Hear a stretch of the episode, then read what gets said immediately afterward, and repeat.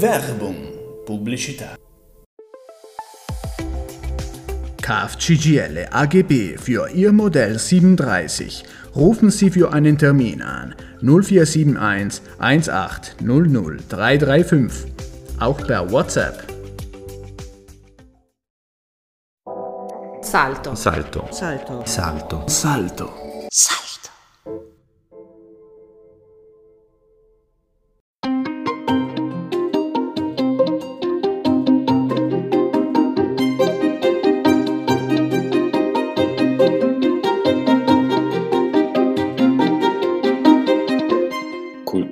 Hörelemente. Ein Audiobeitrag der Zeitschrift Kulturelemente zur Reflexion unserer Zeit. Das 400 Einwohnerdorf Stilfs im oberen Finchgau in Südtirol hat sich den Plan Stelvio Raccontare la Resilienza, die 20 Millionen Euro des Pilotprojektes zur Aufwertung historischer Ortschaften in Italien gesichert. Gemeinsam mit weiteren 20 Orten soll Stilfs somit zu einem Leuchtturmprojekt in Italien werden, was für die einen der Beginn von etwas Neuem ist, ist äh, für die anderen ein Projekt ohne nachhaltige Sinnhaftigkeit. Die Hamburger Autorin Daniela Cajeta Meneses reist für Kulturelemente in das urige Bergdorf am Fuße des Ortler, das selbst viele Südtiroler und Südtirolerinnen noch nie gesehen haben. Ein Ort, den sie auch noch nie zuvor gesehen hat und sammelt dort Eindrücke. auf Terrassen gebaut. Zu Gast im Bergdorf Stilfs, das als strukturschwach gilt und sich mit Hilfe der EU neu erfinden will.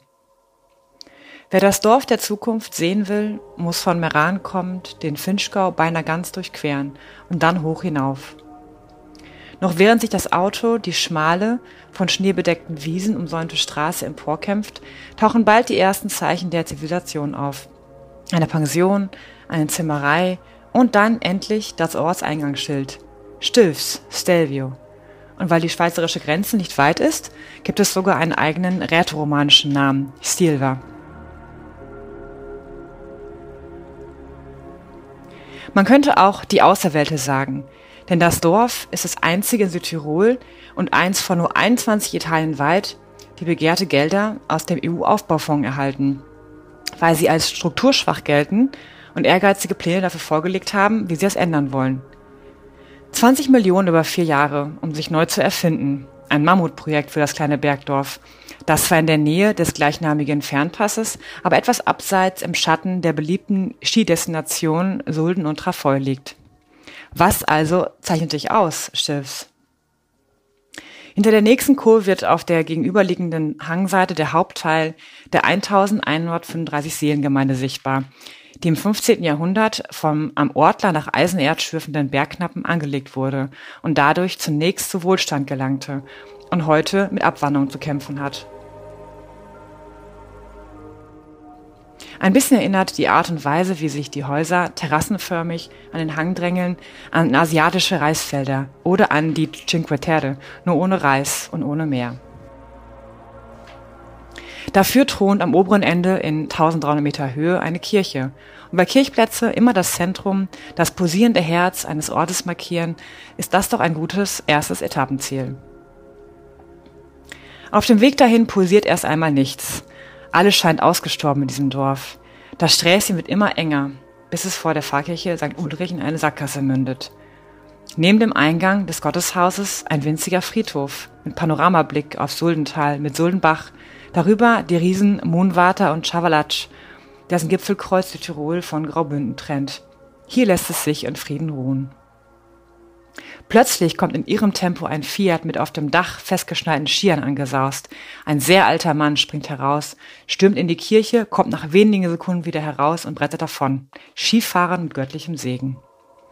Die eigentümliche Szene hat von der klärenden Januarkälte an diesem Samstagmorgen abgelenkt. Der gesamte Ort liegt zu dieser Zeit noch in Schatten. Noch der Vorbote der Sonne, das gleichnamige Hotel nebenan, lädt zum Aufwärmen ein. Und wo sonst lässt sich mehr über das Dorf erfahren, als in der gemütlichen Stube, in der ein Dutzend Männer bei Wein und Bier zusammensitzen, eine Partie Karten spielen.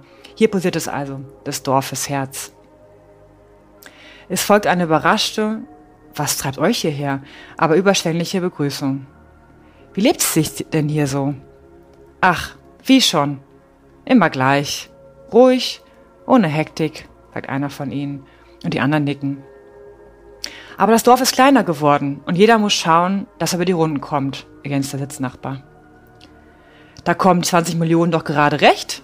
Ideen gibt es ja genug. Ein Dienstleistungszentrum, Coworking-Räume, ein Kunstfestival. Verlegenes Geraune. Jemand lacht. Nein, an Ideen mangele es tatsächlich nicht. Das Ganze sei aber schwierig umzusetzen. Außerdem, Kultur ist schön. Aber was ist mit einem Wendeplatz? Erstmal muss das Nötigste her. Daran stimmen sie alle hier überein. Doch am besten unterhalte man sich darüber mal mit dem Roland. Roland wer? Und weil Stilfs eben ein Dorf ist, läuft Roland Angerer just in diesem Moment eine Sonne vorbei. Ein Stilfser durch und durch, einer, der sich für sein Dorf engagiert.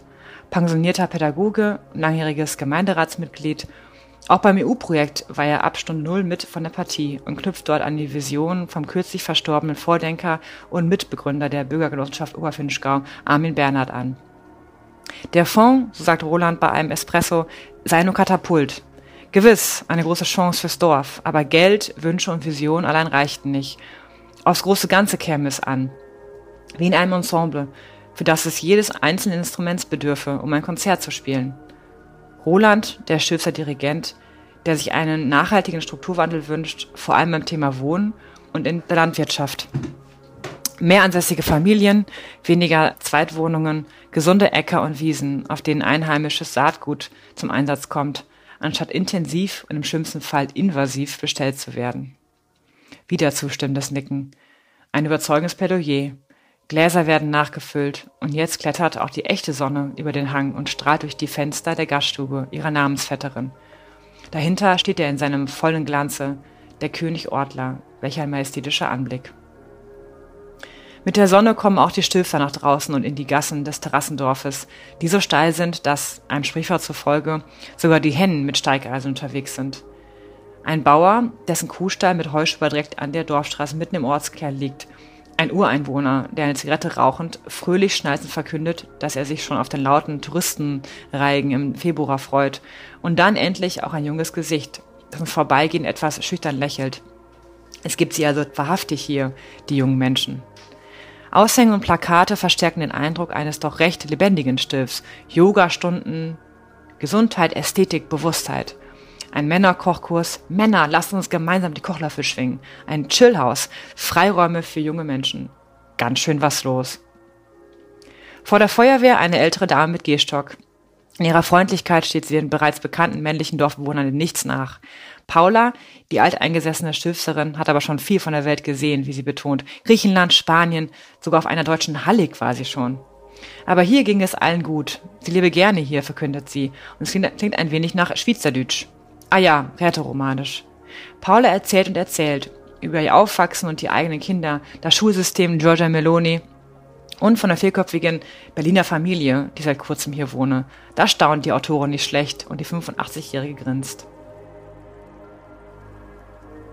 Stilfs, Stahl und Stolz, wie Roland seine Heimat in Anlehnung an eine Doku bei Servus TV bezeichnet, die waren nämlich auch schon hier, im Dorf der Zukunft. Sie hörten einen Audiobeitrag der Zeitschrift Kulturelemente, am Mikrofon Daniela Cagetta Meneses, Konzept Heimo Bergmann.